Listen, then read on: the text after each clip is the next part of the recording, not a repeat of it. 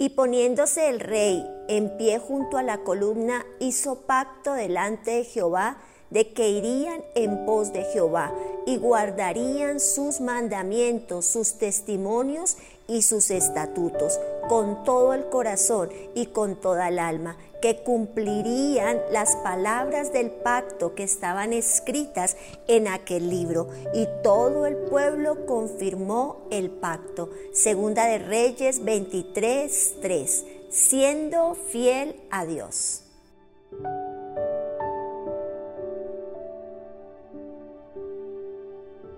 Cuando Josías comenzó tenía ocho años. Empezó su reinado con el deseo eh, firme y con la integridad en su corazón de derribar el culto pagano, derribar la idolatría.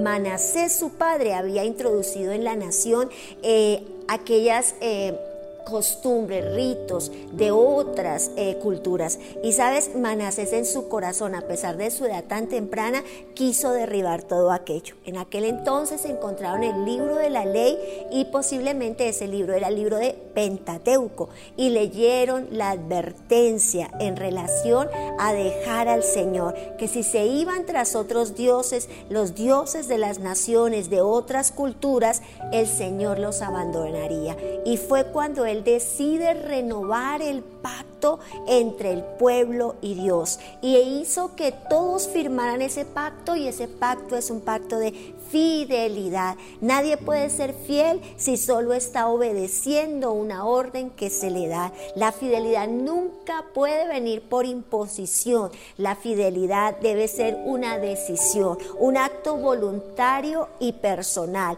una decisión que nace del corazón, que estoy de acuerdo desde mi corazón, que desde allí entonces emanará la vida que produce la fidelidad. Y hay momentos cruciales en la vida que permite que seamos probados en relación a la fidelidad y poder ser hallados fieles. Por ejemplo, los discípulos, los apóstoles. La fidelidad de los apóstoles fue probada y fue una fidelidad tan firme que después de que Jesús partió de este mundo, después de que Jesús eh, resucitara y partiera a la diestra del Padre, ellos estuvieron dispuestos a afrontar todo tipo de adversidad por amor al Señor, por amor a llevar el mensaje fueron fieles al mensaje de salvación, fueron fieles al mensaje de fidelidad y la palabra declara que lo llevaron hasta los confines de la tierra. Hoy el llamado es a determinarnos ser fieles. Hoy el llamado que el Señor nos está haciendo es un llamado de fidelidad a la iglesia del Señor.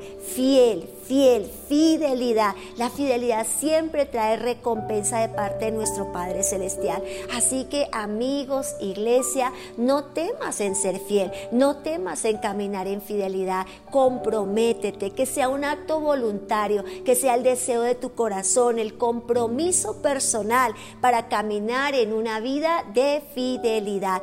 Hoy es un gran día, hoy es una gran oportunidad para que ciertamente determinemos en nuestro corazón una vida en fidelidad a pesar de las circunstancias, las adversidades, porque siempre la fidelidad será recompensada. Así que ora conmigo en este día, ora para que el buen Dios de los cielos nos ayude, nos fortalezca y podamos ser esa iglesia que es hallada fiel, podamos ser esa iglesia que se levanta en lealtad para con su Padre Celestial.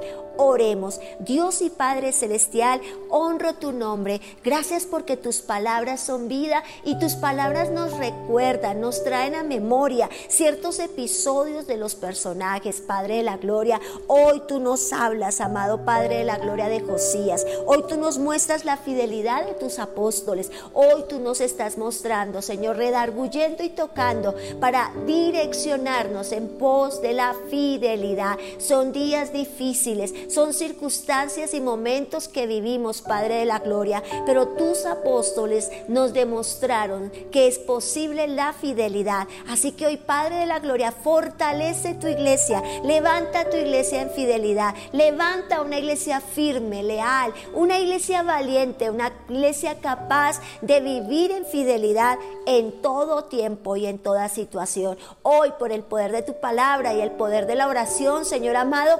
levantamos esa oración, ese clamor, Padre de la Gloria, por tu iglesia, una iglesia fiel, una iglesia leal, una iglesia firme, una iglesia decidida, puesta en común acuerdo para poner su corazón en fidelidad contigo. Amén y amén. Feliz y bendecido día.